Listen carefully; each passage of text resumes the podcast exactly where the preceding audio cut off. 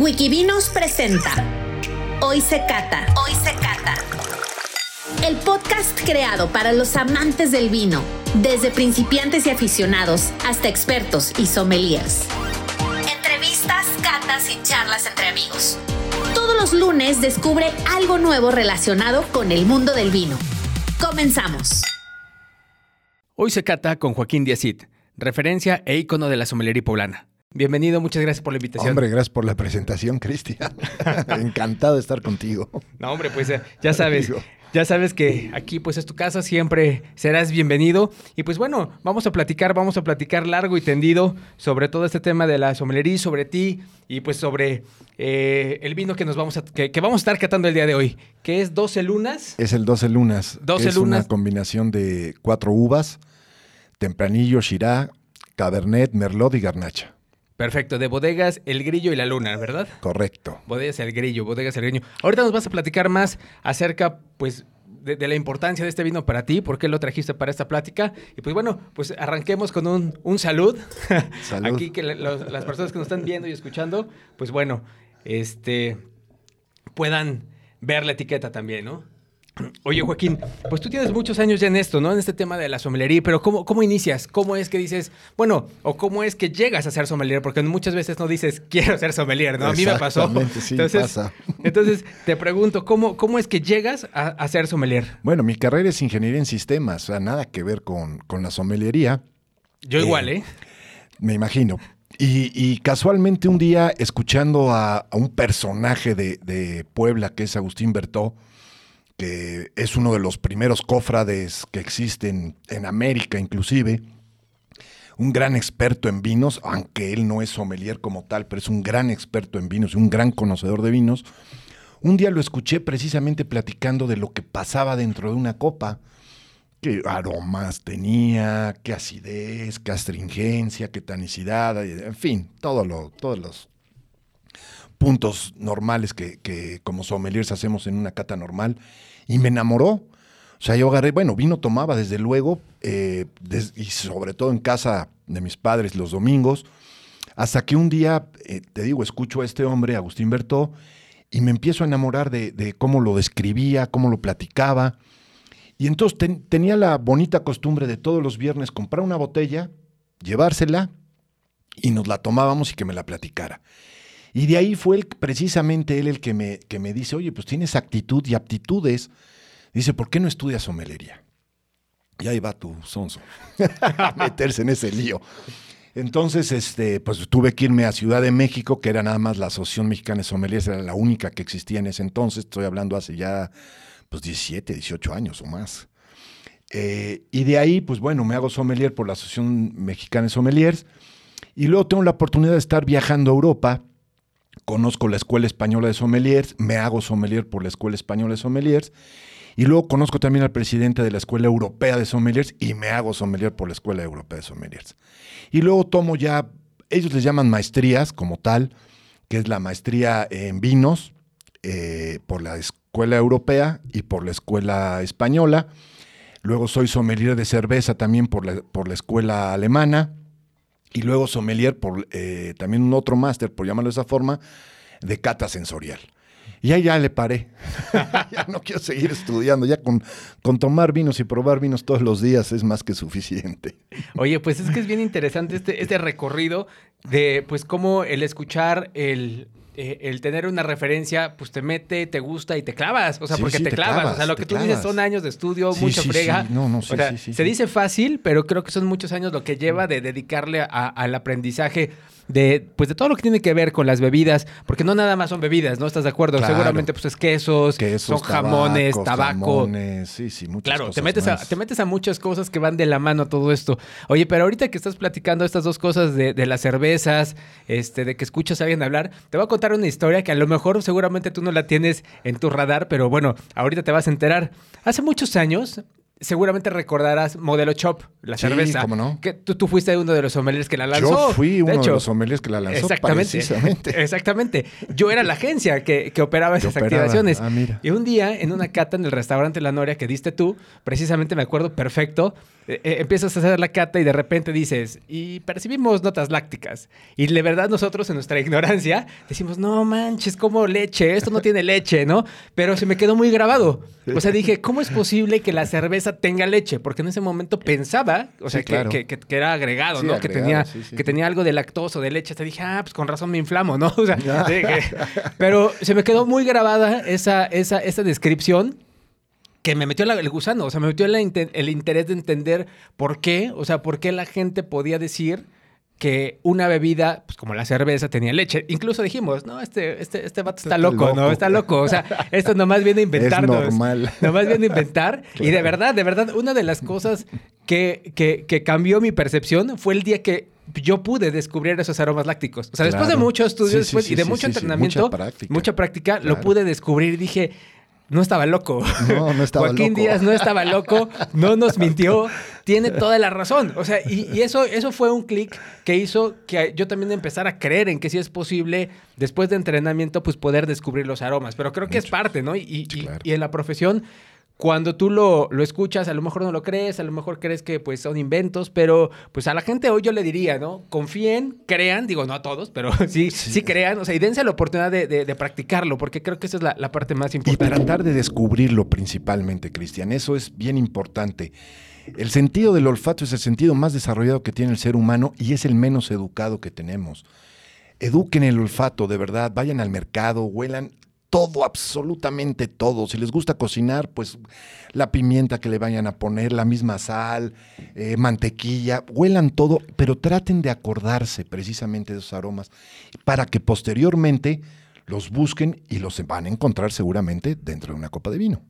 Correcto. Y no nada más de vino, porque también hay muchos aromas en whiskies, tequilas, brandies, etcétera, etcétera, etcétera. Oye, y hablando de eso, ¿qué otras bebidas te gustan? O sea, aparte del vino, ¿qué, ¿cuál es tu otra bebida que si no estuviera el vino, la tomarías? Hijo, yo soy de Bacardí Blanco. ¿Ah, sí? Sí, yo soy murciélago. Yo soy murciélago. lo amo. Un, un, un Bacardí blanco. No lo cree mucha gente, no lo cree. Todo el mundo me dice, oye, ¿cómo puedes tomar Bacardí Blanco siendo sommelier y todo? Sí, sí. Perdón, pero es el ron que más me gusta. Es un ron seco completamente y me fascina. Oye, pero ¿y, y cómo lo tomas? Porque eso es importante, saber cómo lo tomas. Si te digo, no, me matas. A ver, a Old ver, fashion, ¿así, hielos y solito, derecho, así nada más con hielitos. Es sí, un chaser largo de agua mineral, pero así me lo tomo. No, pues sí estás, sí estás rudo. Pero de joven también, fíjate, nada más lo tomaba con agua mineral, ni siquiera lo pintaba. claro, sí. Yo sí lo tomo, pero agua mineral y pintadito. pintadito. muy- pero muy ligero, ¿eh? Y eso, o sea, Coca Light. Nada Coca más, Light. Coca No, Light, yo- porque sin azúcar. A mí el refresco me hace daño. Pero Digo fíjate, que de me hecho, emborracha. No, el refresco, ¿no? Oye, y fíjate que, digo, hace unos, hace unos días hice un, un reel precisamente catando Bacardí Blanco, porque hay muchos mitos. O sea, en Sí, este medio la gente dice es que es muy malo y es muy bueno y nada, bla, bla. Digo, como siempre digo, habrá quien, a- a- en gusto se rompen géneros, Totalmente. pero creo que el ron es correcto, ¿no? Y que, o sea, tiene calidad para, ron. o sea, para el- o sea, la relación costo-calidad. Muy buen ron. Ahí, ahí hago mi, mi autocomercial, ¿no? Hay quien quiera ver mi reel con la cata, pues bueno, vaya, ya saben, es la bebida preferida de, del sommelier Joaquín, Joaquín Díaz. Oye, Joaquín, y bueno, ¿y actualmente en qué estás? O sea, digo, ¿ahorita qué estás haciendo? Ya nos platicaste un poquito de esta parte anterior y Eh, ahorita... Bueno, sigo siendo el sommelier, eh, brand sommelier de Operadora Prisa. Eh, pues cualquier bebida que vaya a entrar a las tiendas o a las tiendas, pues tiene que pasar por mí. Ahora sí que soy el primer filtro de, primero de control de calidad. Ok. Y ya después de ahí, pues bueno, ya se sigue todo un proceso. Entonces me dedico principalmente a eso. Tengo el control del inventario de la tienda más grande que es de Angelópolis. Eh, y bueno, planeación de las ferias del vino, eh, muchas cosas más. Oye, ¿y cómo eliges los vinos? O sea, ¿qué, qué tiene que tener un vino para estar en sus tiendas? Y dos, ¿cuántas etiquetas tienes ahorita? En general, vinos destilados. En, en total tenemos alrededor de 4.000 etiquetas entre destilados y vinos. Vinos an- andaremos en los 1.200, 1.300 vinos, de los cuales casi 700 son exclusivas nuestras. ¿No? Eh, ¿qué, buscamos? Pues que sean vinos que comercialmente se puedan vender principalmente. No importa tanto el precio, desde luego, pero sí que comercialmente se puedan vender. Y que obviamente el vino esté correcto, que no tenga defectos, que no tenga ninguna problema y, y- y básicamente es lo que se busca en una tienda o en estas tiendas. Oye, ¿y cómo orientan al consumidor final entre tantas etiquetas? O sea, digo, tú llegas y si no tienes un poquito de idea, te pierdes. O sea, porque o sea, es, es un mundo. A mí, a mí me pasaba. De Sí. hecho, yo iba a, a la tienda de gourmet de prisa y decía, pues, ¿qué me llevo? O sea, Claro, me inventé un sistema que, que hace ya casi 12 años, 13 años. Eh, es un sistema que se me ocurrió eh, leyendo un libro de estilos de vino, precisamente. Y entonces los catalogo por estilos de vino. Por ejemplo, los tintos. Le pongo T1, T2, T3, T4. T1, vinos jóvenes, afrutados, fáciles de beber. T2, medias barricas o poca crianza. T3, ya crianzas. 4, añejos o con mucha crianza. Y en base a eso inventamos también una tablita de maridajes. Entonces ya es muy fácil porque en el mismo precio, en el nombre, te va a salir la letra T1, T2 o B1 en caso de los blancos o Rs, los rosados. O sea, no me rompí la cabeza en eso. Pero sí los catalogo por estilos de vino. Como hay tantos vinos, pues te tienes que basar en, en algo muy general, ¿no? Y traté de hacer algo más general y genérico inclusive, haciendo este, este diagramita de T's y B's y R's. claro, sí lo he visto, sí lo he visto. Y la verdad me parece increíble porque si no sabes, te orienta. O sea, sí. Por sí lo menos te orienta. Te, te da cierta Sí, idea de por dónde de por irte, dónde ¿no? Por dónde, ir. y a lo mejor ya. Oye, ¿y todas sus tiendas tienen sommelier? O sea, todas para guiar esta parte. Prácticamente no, pero sí tenemos los que llamamos nosotros jefes de piso que, que paso Saben. diario o casi diario a darles capacitación y eso, entonces conocen bastante. Oye, ¿y alguna anécdota que nos puedas contar de las tiendas? Digo, algo siempre, yo creo que en tantos años siempre debe haber algo. No, alguna anécdota que nos quieras compartir, que No, digas, "Güey, esto es, esto, esto es inolvidable. Hay miles. Bueno, te voy a contar una primera que cuando estaba yo estudiando todavía en la asociación, ni siquiera terminaba, le pedí permiso a don Pedro Poncelis de trabajar en el pie de Cuchón, ahí en el presidente. Eh, y cosa rarísima, me dio permiso, porque don Pedro luego era muy estricto en ese sentido, a mí me dio permiso. Y estando un día en, en pie de Cuchón, eh, llegó el exsecretario de, de Hacienda, Pedro Aspe, don Pedro Aspe, y siempre pedía champán, y regularmente don Periñón. Y entonces, desde que entró, eh, eh, me tocaba esa mesa a mí atender, y entonces le digo a- al mesero, vete a traer el don Periñón mientras, en lo que termino de atender una mesa, y regreso contigo. Este hombre se puso nervioso, don Pedro lo puso nervioso, y que la descorcha a él.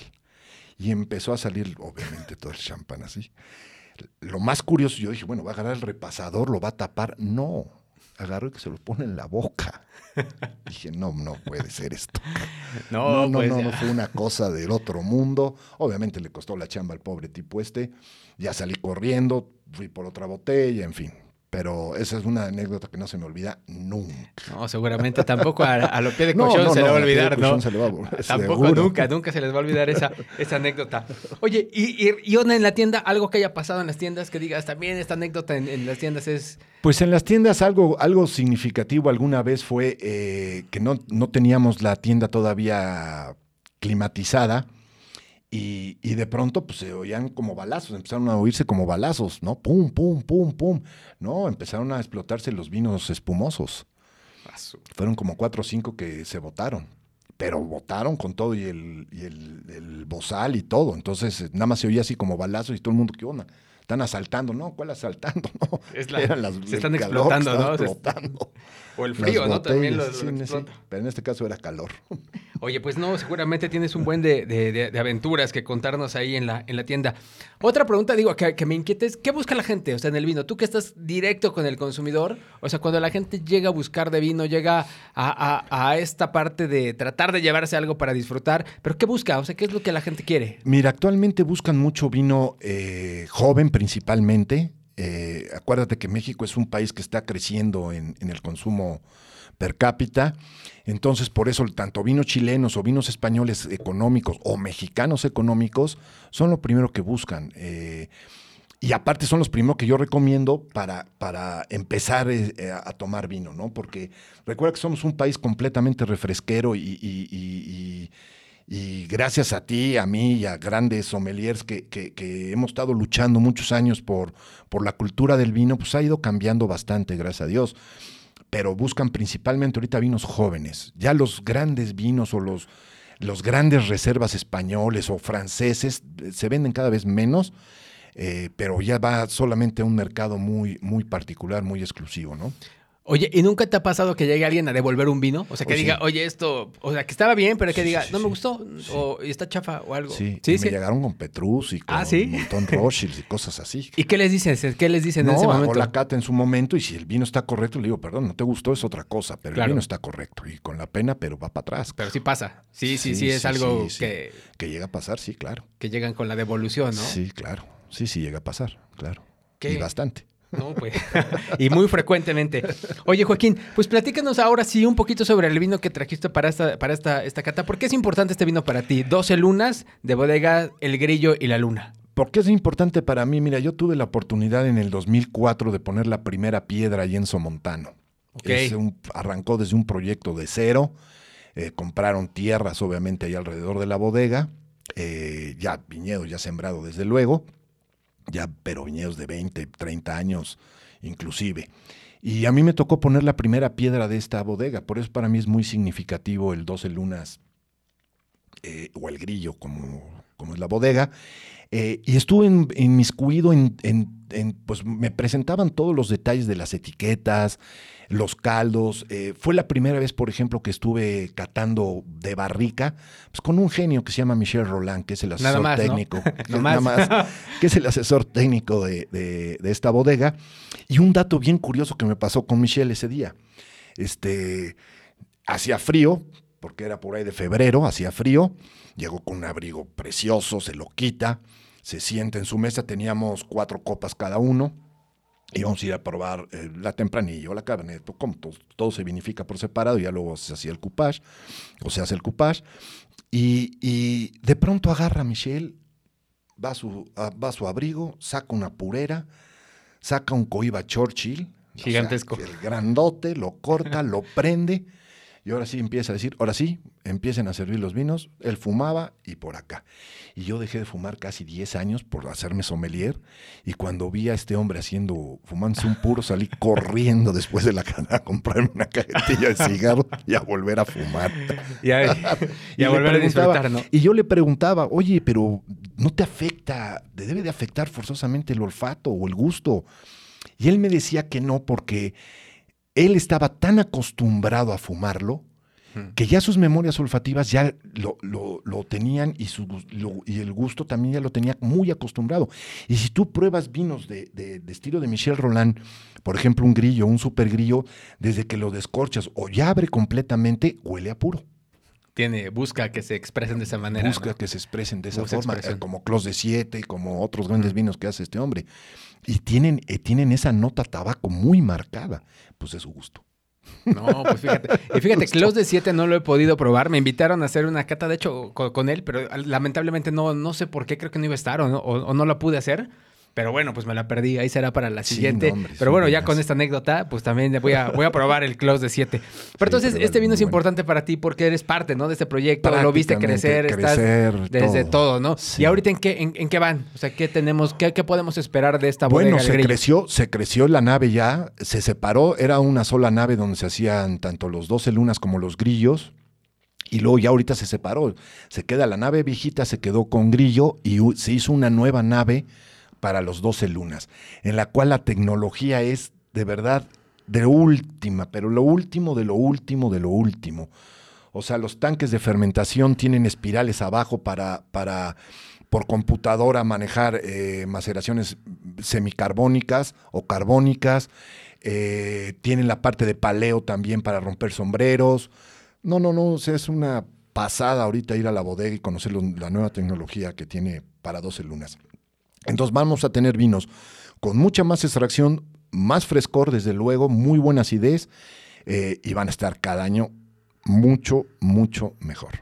Oye, tienes toda la razón. ahí Sí tiene unas notas a tabaco Sí, eh, así sí, sí. muy, muy cañonas. No, a, esta, a esta parte del Y tabaco. este es de- 12 lunas, ahora 12. imagínate el grillo, y el hop hop y los otros más todavía. Tabacos, especias, unos pimientos ahí. Sí, sí, sí. Y la fruta, ¿no? Un poquito de fruta, fruta roja, fruta, negra. roja, sí. Pero sí, muy, muy, muy, muy, muy rico en nariz, la verdad, este vino. La verdad es que sí es. Son vinos muy expresivos, Muy eso es lo expresivos. que tiene. Eso es lo que tiene la luna y el grillo. Oye, y en boca muy amable. O sea, la verdad es que no, no pareciera. Digo, perdón No, que diga sí, así, pero a veces Somontano tiene vinos muy fuertes, estructurados, potentes, ¿no? Y este es muy, muy amable. Híjole, creo que es para la platiquita Yo como digo, esta. sí, yo digo que es el, el español más francés que hay. Así lo catalogo. Sí, lo- el español más francés. Más francés que hay. ¿Cuánto tiene de alcohol? Déjame ver, porque no, le, no le veo. Mm. Anda en ese- 14 y medio. Ah, ¿de verdad? No se Sí, sí, siente. sí, ¿eh? no, no se La verdad siente. es que no se siente. No se siente. No, toda esta bodega siempre van a andar en 14 y medios, Claro. tanto en blancos, en el rosado inclusive está en 14 y medio. Eh, y ya bueno, los grillos y esos no bajan de 15, 15 y medio. Es lo que te decía, que Somontano se caracteriza por eso, ¿no? Por Del- tipo. la fortaleza, la fuerza. Y esto está muy amigable, es súper sedoso, muy fácil de beber. La verdad es que eh, Sí, es un aquí- vino para la plática. creo. Aquí lo que hace mucho Beco, que es el enólogo, eh, la integración que tiene para mi gusto con el alcohol es- lo hace perfecto, vaya, pero perfecto realmente, porque no te huele alcohol, no te sabe alcohol, Claro. está muy integrado el vino y bueno, es un gran vino. Oye, ¿y costo sobre cuánto anda esto por si alguien lo quiere probar? Este, este en las tiendas anda alrededor de los 280 Ah, su- pesos. O sea, aparte precio-calidad es genial. Está cañón, está muy cañón. eh. De hecho, ya me acordé que hicimos el live también con este vino y, me- Un- ya- y- fue una cosa, de verdad que sí me sorprendió por el costo, la calidad Sí. y, y esta amabilidad, ¿no? Que es muy, muy fácil de, pues, de poder beber, ¿no? No, no requieres tanta comida para, Tampoco. para un vino tan, pues, en teoría tan intenso. Oye, ¿y con qué nos recomendarías maridar este tipo de vinos? ¿Con que qué lo hecho? Que te acompaña también. Este, la ventaja de esta bodega es que te puede acompañar con muchos platillos. Este yo, lo, por ejemplo, lo he comido con un pescado a la sal, por ejemplo, que mucha gente diría, no, como pescado con vino tinto, nueve meses en barrica, roble francés, con esa tanicidad, ese grado de alcohol. Un pescado a la sal, no, o sea, wow, lo adoras. Eh, con un bacalao, eh, te acepta carnes, un buen solomillo a las pimientas, un atún a las pimientas también, un salmón. Te aguanta, es que te aguanta, de verdad, te aguanta mucho, mucho te aguanta este vino. Y este es, digamos, que el, el hijo pequeño de la familia. O sea, tenemos, Sí. o sea, ¿cuáles serían, digamos, los otros niveles de, pues, de, O sea, en la, de las en- otras gamas? En la gama, en la gama 12 lunas está el blanco, que es Chardonnay con degustraminer, seis meses en fermentación de barrica. Luego el rosado, que es de puro Shiraz, que se hace por sangrado, no se hace por maceración, sino se hace por sangrados, eh, y el tinto. Y luego tenemos otro que no tiene barrica, que es el 12 lunas garnacha, que es, solamente se hace, no sale todos los años, solamente se hace de, de un, de una parcela que tiene alrededor de 60 años. eh, y no le quisieron meter madera porque se iba a comer la frutalidad que tiene esa garnacha. Y es espectacular. Ahí acaba la gama 12 lunas. Luego entraríamos ya a la gama grillo, donde vas a tener primero el hop hop, que es un garnacha shirá. Luego tienes grillo, que también es, es al revés, es shirá garnacha. Y luego el super grillo, que es 100% shirá. Y no sale todos los años. Por ejemplo, esta es otra anécdota de esta bodega. Yo soy el único que tiene en el mundo una vertical de todos los supergrillos que hay. La bodega no los tiene. Te lo juro, porque a mí me los fueron regalando desde el principio. La bodega se los tomó o los vendió. Y entonces les faltan tres añadas que yo sí tengo. Y ellos no tienen. Nada más, para que la gente que nos escuche no sabe qué, qué es es- este tipo de catas, él tiene, digamos, una botella de cada año. Así como van saliendo la misma etiqueta, año con año, año, Año con, con año. año. Entonces tienes ahí toda la. todo- desde que Desde empezaron. el hasta- 7 hasta, hasta las dos que no han sacado la bodega ya las tengo yo en casa. No, la 12 pues y ya. la 13. Imagínate. Pues habrá, ha- habrá que organizar una catita Ay, habrá que vertical, una vertical ¿Para cuándo piensas abrirla? ¿Para cuándo piensas? Quiero ah, hacerla ya, quiero hacerla ya. De hecho, eh, estuve, bueno, ahorita en mayo que estuve en la bodega, me hicieron favor de regalarme el, el aparatejo este que se le pone, se me fue el nombre. Ah, el corabín. El corabín. Y se, lo- se los pedí porque precisamente para no, para no hacer Claro. una de 10 gentes nada más, si me explico, Sí, pues usar sí. el corabín y, y- y puedo hacer cuatro para 40 gentes, por, por decir algo, ¿no? Entonces va a ser mejor. Entonces ya quiero, ya quiero hacerla ya, ya nada más que pase yo creo ahorita a la feria y yo creo que para noviembre o a principios de diciembre ya me la aviento. Órale. Oye, y platícanos sobre la feria rápidamente para. La feria es este 14 y 15 de octubre en el Teatro Metropolitano. ¿Aquí en Puebla? Sí, aquí en Puebla. Claro, es que a ti te ven todo el mundo. Aquí, en Aquí en Puebla, Puebla, México. en Puebla, México. Eh, se puede comprar ahorita el boleto ya preventa, está en 300 pesos por día. Dura dos días, obviamente 14 y 15. Y ya pasando octubre o ya entrando en octubre va a costar 400 pesos la venta normal. Y en general están, digamos, los proveedores, las bodegas que Sí, sí. ustedes trabajan en, en Grupo. Prisa, ¿no? Sí, vienen ahí- más de 25 bodegas de, de vinos exclusivos nuestros. Eh, van a tener la oportunidad de, de- de probar o de catar cerca de 300 vinos abiertos, más unos 150 destilados distintos también. Entonces es un evento muy grande. Sí, se lo recomiendo mucho. Le comentaba antes de, arrancar el podcast que ha sido de hace la última que hicieron, digamos, que se hizo fue donde donde me la pasé bomba. La verdad es que estuve estuve salí ya después de las 2 de la mañana, creo que ya estaban cerrados, pero estuve mucho tiempo ahí disfrutando de los destilados y de los vinos en, en la Expo Prisa. La verdad es que sí es un evento que, que recomendamos. Y te voy a decir algo, el anterior no fui porque ya llegué y ya no había lugar. O sea, literal, Sí, ya no pude entrar llena, y me dijeron, sí. güey, ya está lleno, o sea, ya no puedes entrar. Si hay cupo. Exactamente, sí hay cupo. Estaba tan, tan, tan lleno como a las cupos. 10 de la noche Sí, que me sí. dijeron afuera, perdónanos, pero ya no puedes entrar, o sea, ya no hay. Y un chorro de gente afuera. Sí, la verdad es que sí, sí, es sí. un evento que, que, que, que cumple, que siempre genera muy buena expectativa y que, bueno, se pone hasta la madre No, no, de pues es ¿no? que no son casi 3.000 gentes por día. Ah, su- Entonces, sí, sí, es un ratote, ¿no? sí, En- eso es bastante. Sí, sí, es bastantito. Oye, Joaquín, pues, ¿qué sigue? ¿Qué sigue para Joaquín Díaz? ¿En qué, qué- qué- en qué vas a andar? En, digo, ya nos dijiste la, la, la, la feria. ¿Qué sigo? Pues mira, todos los años de todas formas sigo yendo a, ferias, eh, ya sea en España, ya sea Fenavin en España, ya sea Vinitali en Italia, la Provine en Düsseldorf en Alemania, eh, la, la que antes era Vinexpo, que era en Burdeos, que ahora la pasaron para París. Entonces trato de ir todos los años a esas ferias. Eh, la ventaja que tengo es de que son eh, unas empiezan en febrero, luego marzo, luego abril, entonces ahí me voy tirando viajes y viajes y viajes para ir probando, para ir probando nuevas añadas, buscando nuevos vinos. En fin, en fin, este mundo de la somelería no para. No para. Claro, no al para. final de cuentas, el mismo 12 lunas, un año sabe diferente que al otro año. Porque va, pueden cambiar un poquito los porcentajes de- del coupage y, y ya es otro vino completamente distinto. Y eso en base al clima, para que la gente Claro. lo pueda ir como identificando Claro. el por qué, ¿no? Porque te dicen, Sí, "Güey, claro. ¿por qué?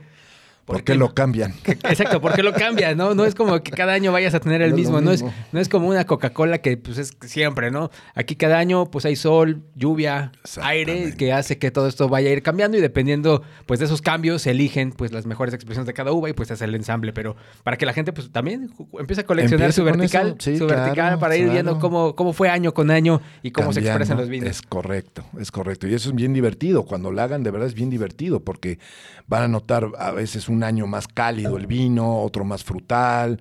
En fin, es entretenidísimo hacer una vertical. Más ácido, Más ácido, desde luego. Más Pues- tanino, menos tanino, en fin. Más menos tenido. Joaquín, pues muchas gracias. La verdad es que estamos ya llegando a la parte final de esto. Pero bueno, algo con lo que quieres cerrar esta, esta plática. La verdad es que no me gustaría que durara más. Tenemos mucho vino, pero la realidad es que pues el formato es de 25, 30 minutos. Para lo que No, la gente se mueve de un lado a otro, nos escuche y se, y se lleve una pequeña impresión de lo que puede ser el vino, de, de- de que te conozcan un poco en general. Y, y adelante, ¿con qué quieres cerrar? No, este- yo este capítulo? agradecerte, yo desde luego agradecerte la oportunidad de, de- de estar aquí en tu podcast.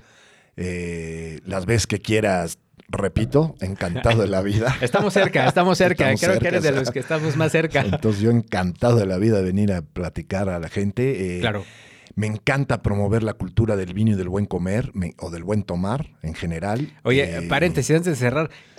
Defínenos qué es el buen comer y el buen beber, porque eso es algo bien importante que siempre, es como tu lema, ¿no? Siempre te he escuchado en la radio, porque también tienes muchas participaciones en radio y, y siempre promueves esa parte del buen comer y el buen beber, pero pues para que la gente eh, eh, tenga más idea de tu concepto. Yo, yo mi concepto lo baso en, en lo siguiente, eh, de algo que realmente te guste a ti, pero todo con moderación. El buen comer y el buen beber tiene que tener moderación. Correcto. Y eso es para mí mi, mi- mi bandera, siempre lo he dicho, ¿no? El, el aprender a, a- a beber bien y a comer bien, el día que lo hagan de verdad es espectacular. Y, y soy muy gran promotor precisamente de eso, ¿no? Del buen comer y del buen beber y, y desde luego todo con moderación, simplemente, ¿no? No hay que perderse. No hay que perderse, correcto. Oye, pero es que sí es, sí es muy real. Es que a, mí- a mí esta parte fue la que me hizo pues estudiar, ¿no? El, el hecho de comer, beber y mezclar estas dos cosas Wow, te generan una buena experiencia que dices, güey, quiero más, quiero Eso saber más, quiero, quiero meterme más de lleno en ya esto. cuando tú, cuando tú llegas a lograr ya un maridaje perfecto, bueno, bueno, ves Oye. a Dios y regresas. Un maridaje que le recomiendas a la gente, ya para cerrar. Algo que tú digas, tienen que probar esto antes de morirse. Uf. Bueno, a mí me, me fascina el foie gras, por ejemplo. Yo soy amante del foie gras. Un buen foie gras con una mermelada de higo, con un buen vino tinto, bueno. ¿Te gusta esa, combinación? fascina.